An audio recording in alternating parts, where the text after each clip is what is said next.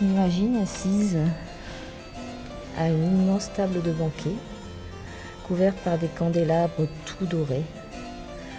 On est à l'époque de Napoléon III. La table est dressée, des candélabres qui devaient soutenir une infinité de bougies, des plats soutenus par des angelots dorés. C'est extraordinaire. Surdoré, redoré, sur une immense table, on s'imagine, avec les princes et les puissants de ce monde en train de manger dans de la vaisselle dorée. C'est incroyable. C'est difficile à notre époque d'imaginer des tables dressées avec tant de, de dorures, d'œuvres d'art. C'est impossible à imaginer. Quoique, j'essaierai bien de revenir dans le temps pour m'asseoir à la place de Napoléon et présider une table tellement extraordinaire par ses décors.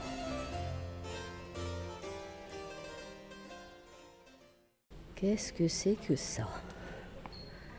Dans une vitrine, dans une des salles de Louvre-Lens consacrée aux arts de la table, il y a un objet bizarre, tout doré, monté sur un socle et qui comporte des gens d'épines. Ces épines sont des dents de requin fossilisées.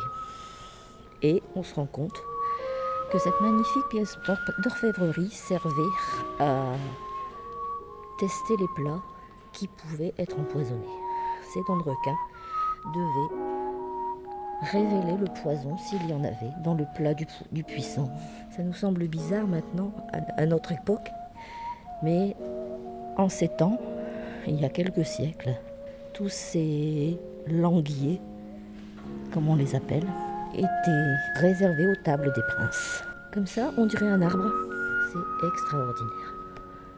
Bien sûr, ça ne servait pas à grand-chose, mais c'est magnifique.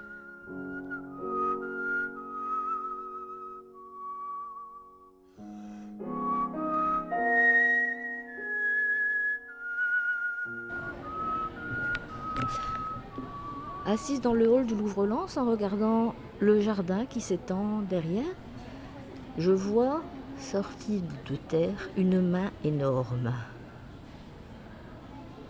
Peut-être y a-t-il un géant sous les parterres de fleurs. Il va sortir.